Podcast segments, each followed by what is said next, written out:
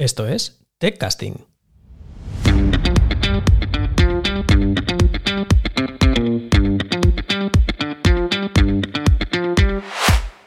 Bienvenidos al episodio número 6 de TechCasting. Soy tu anfitrión, Alphonse Faubert, y hoy tenemos un bonus. Hoy tenemos un episodio de bonus. Voy a estar respondiendo a las preguntas que nos habéis hecho llegar sobre los episodios que ya tenemos publicados. Y nuestra primera pregunta nos la envía Ana. Ana es una tech lead eh, que nos pregunta sobre cuánto tengo que invertir en eh, ciberseguridad. Si recordáis, en el episodio número 2 hablábamos con Fat Afwala sobre la ciberseguridad y sobre la importancia que tiene en los proyectos cuando los estás gestionando. Y Ana está preocupada para saber cuánto tiene que invertir en ello, pues eh, los recursos necesarios, ya sea tiempo, esfuerzo, dinero, subcontrataciones, sea lo que tenga que ser, ¿no? Y también nos pregunta por dónde empezar. Así que vamos a intentar responder a estas preguntas. Eh, lo primero, Ana, es saber a lo que, lo que, lo que estamos intentando transmitir, ¿no? Saber qué es la seguridad.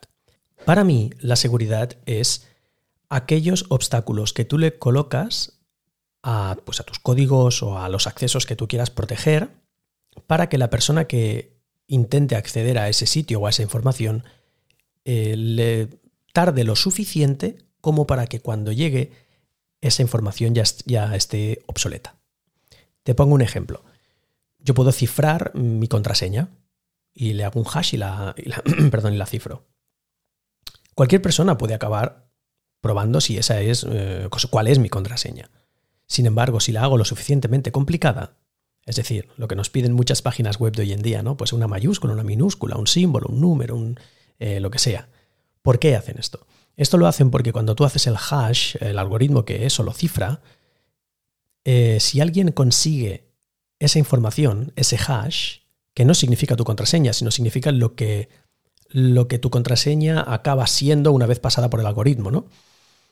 Para darle la vuelta a eso, tienes que pasar, pues, no, lo sé seguro, me lo invento, pero pueden pasar años o incluso décadas, ¿no?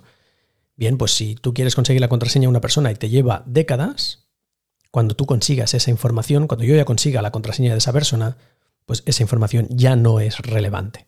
Por eso también te piden de vez en cuando que la vayas cambiando. Entonces, esa es el objetivo de, ese es el objetivo de la seguridad.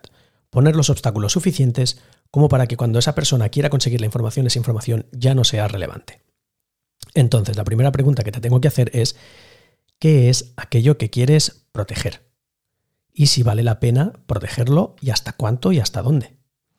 Es decir, si yo tengo una página web en la que la gente mm, publica sus opiniones sobre, sobre cosas, sobre temas o preguntas o respuestas, como una especie de foro, ¿no? Está bien que proteja las contraseñas de las personas, pero ¿tengo que proteger, por ejemplo, el contenido del foro?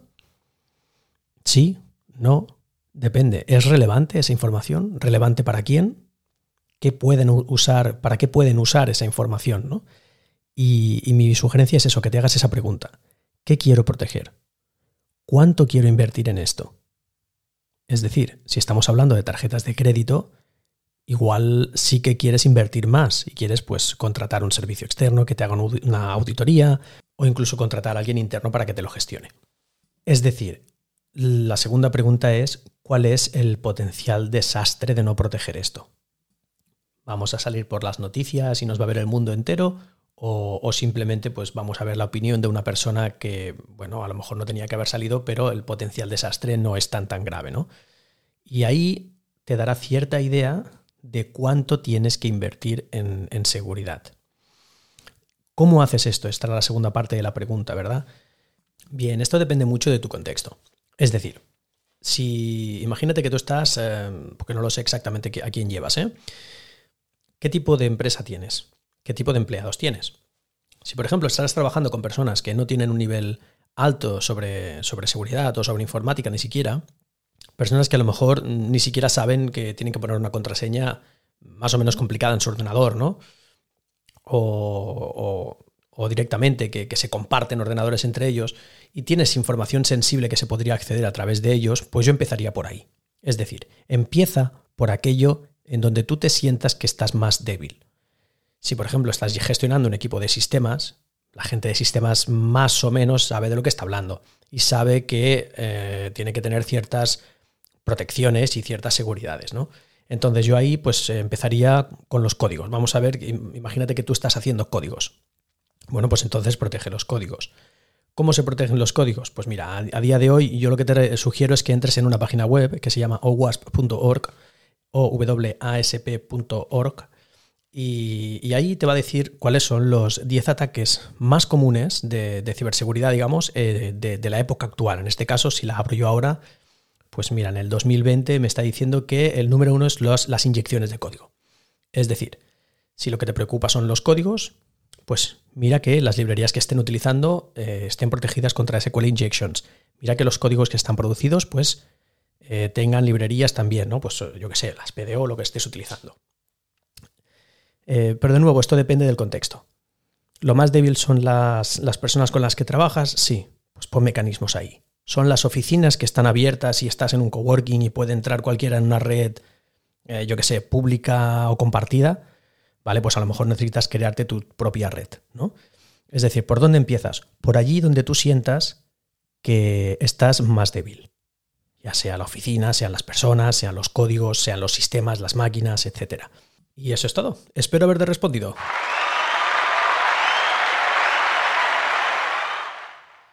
Pasamos a la segunda pregunta. Roberto, Engineering Manager, nos pregunta cómo combatir el síndrome del impostor. Bien, esto es muy común. De hecho, hablábamos de, ello con, Jordi Martín en el, episodio anterior, en donde, en donde los dos hemos pasado por esto, ¿no? Imagino que es una cosa bastante común.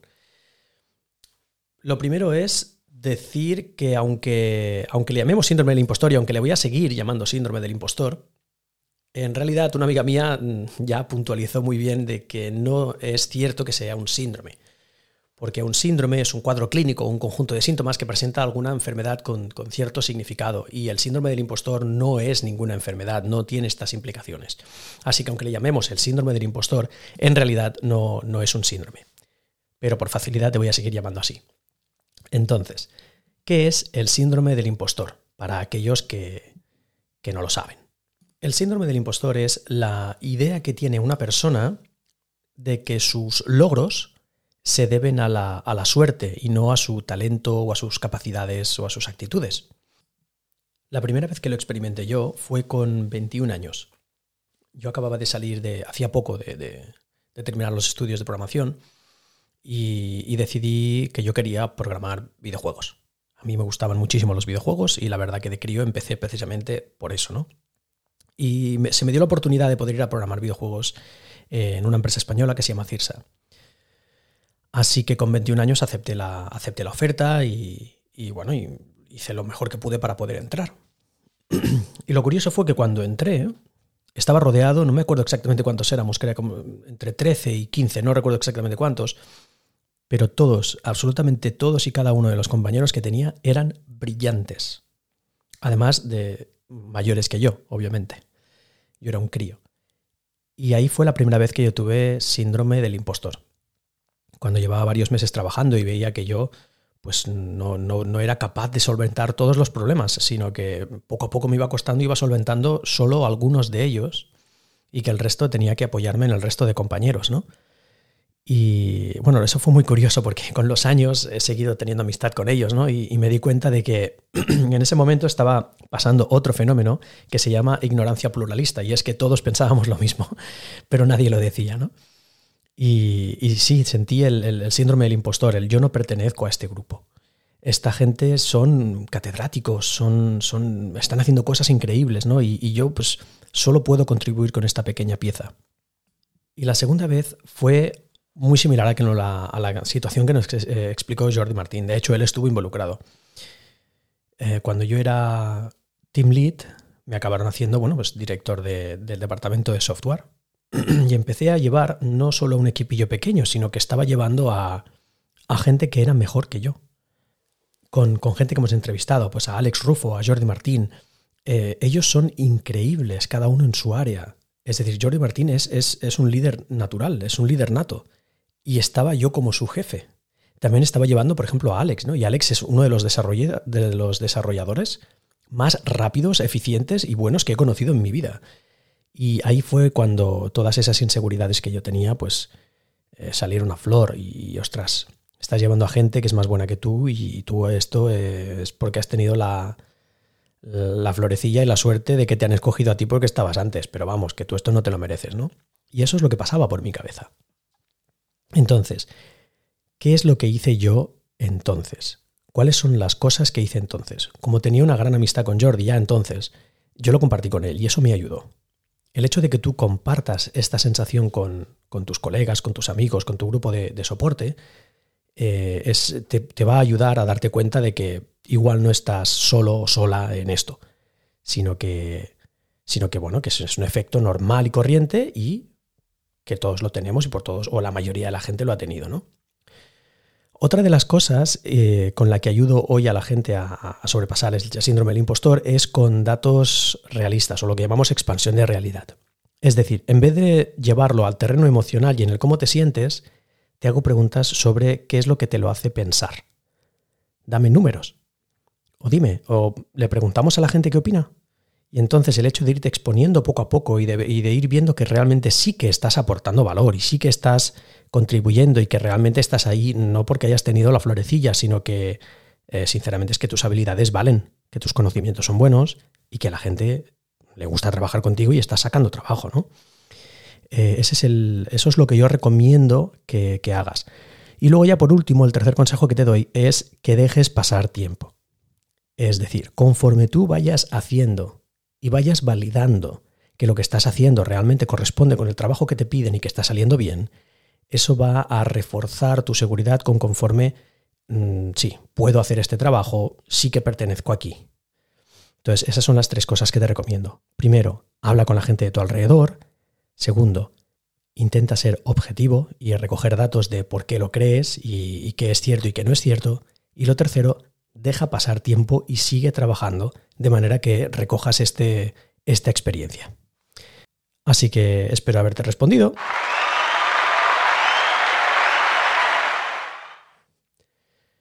Pasamos a la pregunta número 3. En este caso es Nuria. Nuria nos pregunta, nos dice que en, en, su equipo ya está trabajando en remoto, está liderando equipos en remoto y tiene algunas personas que son particularmente conflictivas según nos explica, eh, tiene una persona que le sigue pidiendo eh, más cambios de condiciones, o le sigue pidiendo cambiar los horarios, o le sigue pidiendo cambiar y reajustar condiciones continuamente, y ella ya no se siente eh, cómoda, entonces está evitando la situación y me pregunta qué puede hacer. Si recordáis, hablamos de trabajo remoto con, Alex Ruffo hace un par de episodios y, es cierto que el tema de los horarios es una cosa que, influye bastante, ¿no? Y de hecho, si no recuerdo mal, Alex decían que solo iban a limitar la contratación a Europa para que las zonas horarias más o menos cuadraran. Entonces, mi, mi sugerencia, mi sugerencia para ti, Nuria, es que le digas que no. Eh, normalmente que supongo que este es el caso, pero si no lo es, dímelo y, lo aclararemos. ¿eh? Pero seguramente eh, esa persona sigue intentando y sigue negociando porque no le han dado una respuesta, ya sea una respuesta positiva o una respuesta negativa. En este caso, mi, sugerencia sería que, que, hablases con esta persona y le dijeses no. ¿Por qué? Porque es importante que marques los límites de hasta dónde pueden pedir y cómo pueden pedir y cuándo. Si no, es normal que las, algunas personas más que otros tendemos a probar. Esto lo puedes ver mucho con los niños. Los niños tienden a, tirar todo lo que pueden hasta que les paras los pies. Y entonces, incluso así de vez en cuando vuelven a tirar para, ver hasta dónde pueden llegar y hasta dónde tú les dejas, ¿no? Y, y dónde les vas marcando los límites. Pues sí, incluso de adultos algunas personas lo siguen haciendo, ¿no? O todos lo hacemos en realidad. Tú entras en una empresa y empiezas a hacer lo que para ti te parece normal. Y empiezas a probar y hacer cosas, etcétera, hasta que alguien viene, alguien de responsabilidad, que entiendo que en este caso eres tú, y le paras los pies y le dices, oye, esto no. Si quieres que poder hacer, eh, porque lo más normal es, la siguiente pregunta es, ¿y entonces cómo vas a gestionar este conflicto? ¿no? Bien, pues te doy una pequeña guía muy sencillita y muy efectiva de negociación. Si esta persona te está pidiendo un cambio de horario y tú no te sientes cómoda dándole eso, le puedes decir que no. Y además le puedes decir que no por los motivos que tú quieras. Que como eres la responsable, yo te sugiero que utilices palabras como el quiero porque creo. más que esto es así o esto es asá o esto es mejor o esto es peor. Es yo quiero. Si yo te digo, por ejemplo, estamos en una discusión y tú resulta que crees que es mejor entrar una hora o a otra o etcétera o cambiar lo que sea, ¿no? Eh, podemos intentar racionalizarlo y justificarlo lo mejor que puedas y vas a entrar en una discusión que no te interesa, porque no tienes por qué discutir. Es decir, si tú ya es la responsabilidad de que ese trabajo salga, tú puedes decir, mira, yo creo que estando juntos en horario va a ir mejor y como me toca a mí, pues es así. esos son los motivos. Los motivos son porque yo quiero quiero por estos motivos, independientemente de que sean mejores, peores, más altos, más bajos, más rubios o lo que sea. Te recomiendo que no entres en discusiones, sino que expliques cuál es tu proceso de pensamiento y que tú crees eso y que por eso mm, lo vamos a hacer, porque de, verdad yo creo esto, ¿no? Nadie tiene la bola del futuro y yo como creo que esto es mejor y es mi responsabilidad, pues así es como yo lo he decidido hacer. Sin embargo, lo que sí que te recomiendo es que dejes una puerta abierta. Es decir, mira, no te voy a cambiar el horario. Pero ¿con qué otra cosa estarías tú contento? Y a lo mejor esa persona te va a contestar, pues, déjame coger ese ticket que me hace más ilusión, o yo qué sé, o cualquier otra cosa que a ti sí que te parece correcto darle. Si es que te parece correcto darle algo, ¿eh? es decir, si tú estás intentando eh, conseguir algo de esa relación y espero también haberte podido solucionar la duda.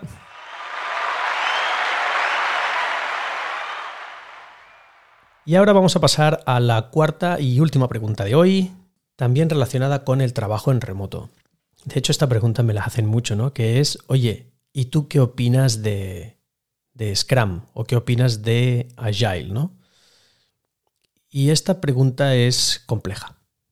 Yo la primera vez que oí hablar de, de Agile, o más bien de Scrum en este momento, fue muy curioso porque trabajaba en una empresa en la que yo estaba en un equipo independiente, era yo solo y unos equipos que trabajaban fuera de España. Pero en la misma oficina, digamos que teníamos otros equipos trabajando en otros proyectos, y llegó un día el chico de producto súper entusiasmado, estoy hablando de hace aproximadamente unos 10 años.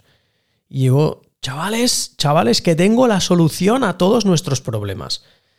Lo he estado estudiando en la carrera, vamos, esto es, y esto es, esto es la bomba. Se llama Scrum y es un tema de procesos que lo han utilizado unas em, compañías de coches y que esto ha hecho que em, las ventas suban y las, las, optimizaciones. A partir de ahora vamos a trabajar así, ¿no? Y yo, pues interesado, no me afectaba, pero me interesaba, ¿no? Porque soy un tío curioso y, me, y quiero aprender estas cosas. Y digo, ostras, pues si esto es tan bueno, voy a preguntar a ver si me dejan aprender más. Y le dije, oye, ¿te importa que, yo me una a las reuniones estas para ver cómo va y a ver si lo puedo aplicar también en mi equipo? Sí, sí, sí, no hay ningún problema. Total, que metemos a todo el equipo en la sala y empezamos a hacer lo que se llamaba el planning, ¿no? Que básicamente le preguntaba, pues yo qué sé, al de sistemas. Vale, ¿cuál es el trabajo que tienes que hacer? Pues mira, tengo que encontrar, eh, yo qué sé, por qué está fallando esa máquina, ¿no? Muy bien, muy bien, muy bien. ¿Y, ¿Y, cuánto vas a tardar, no? Y él decía, ¿cómo que cuánto voy a tardar? Pues no lo sé, si tengo que entrar en la máquina para ver qué ha pasado. No, me tienes que dar un número, me tienes que dar un número. Y yo decía, pero, pero, pero ¿qué número? Si es que no sé lo que es, ¿cómo voy a saber cuánto voy a tardar en encontrar algo? Me tienes que dar alguna estimación. Y dice, pero, pero es que me la voy a inventar. Bueno, te la inventas, te la inventas, me da igual, dímela. Pues, pues, yo qué sé, pues, pues eh, cuatro horas. No, no, no, no, me lo tienes que decir en esfuerzo, eh, en, en, puntos. Pero puntos, pero qué puntos, esfuerzo, pero qué me dices, si no sé nada, ¿no? Entonces eh, fue bastante caótico en ese momento. Y, tampoco funcionó con los jefes, ¿no? Porque los jefes, eh, siendo pequeñitos como éramos, pues estábamos muy acostumbrados a, oye, mira, hoy tenemos que hacer esto y lo hacíamos, y mañana tenemos que hacer tal y lo hacíamos, ¿no? Y, claro, tú dile a un jefe ahora, no, es que esto está fallando, pero bueno, mm, como no es tan importante, pues lo voy a meter en un sprint y ahora estamos en este sprint, no puedes bloquearlo porque eh, si no van a ir más lentos, entonces esto lo meteré en el siguiente sprint y lo tendrás de aquí a tres semanas en producción.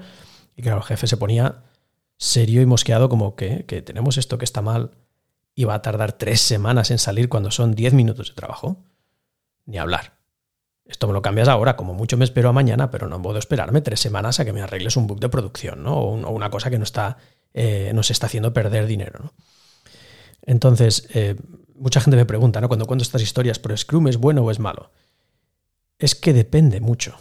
Depende mucho de tu empresa, de lo preparado que estés, del tipo de capacidades que tengas, del, tipo de trabajo que quieras hacer y depende del producto que tengas y de cómo esté las, sobre todo dirección, eh, cómo tenga pensado trabajar.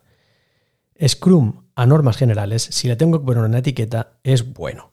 De hecho, en mi empresa hacemos, ayudamos a las empresas a hacer transformaciones a Scrum o a Kanban o a cualquier tipo de, proceso agile que vaya a mejorar el rendimiento de la empresa. Es decir, que yo soy un, gran abogado ¿no? de, que, de, que, trabajemos en formatos agile. Ahora bien, lo que no puedes hacer es cambiar de golpe. Y cambiar de golpe sin ningún tipo de ayuda. Por ejemplo, en este, ejemplo, ¿no? pues un chico que lo había estudiado, que le gustaba, pero que tampoco tenía experiencia en cómo llevar una transformación a cabo y los pasos y, los aprendizajes que tiene que hacer el equipo para poder llegar a ese destino.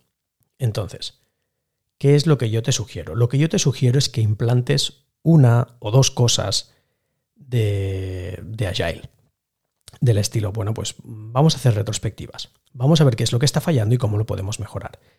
Y si lo, si lo sigues haciendo, es muy probable que en varios años la gente ya empiece a ver el por qué esto está fallando, el por qué esto no, y acabes tirando hacia un proceso muy similar, o bien a Kanban, o bien a Scrum, o bien alguno, eh, algún proceso Agile. Pero todo necesita su maduración, todo necesita su tiempo. Entonces, mi consejo es, o sea, mi opinión, vamos, es que Agile es muy bueno, pero tienes que ir con cuidado en cómo lo usas y en cuándo lo usas y en qué empresas lo usas y en qué formato. Porque puedes literalmente romper la empresa si no lo haces bien. Mi consejo es llámame a mí o a cualquier otra empresa que haga transformaciones Agile que te pueda ayudar a, a ver en el punto en el que estás y cuál es el siguiente paso que vuestra empresa tiene que dar para acercarse a tener un proceso como Scrum. Y me parece que con esto ya tenemos todas las preguntas respondidas para el episodio de hoy. Así que nada más. Espero que os haya gustado y solamente recordaros que el siguiente episodio lo podéis descargar el miércoles que viene y que si tenéis preguntas podéis enviarlas o me podéis contactar a través de LinkedIn o en la dirección de correo electrónico coach.alfonsfoubert.com. Desde Techcasting os deseamos que tengáis el mejor de los días. ¡Hasta la próxima!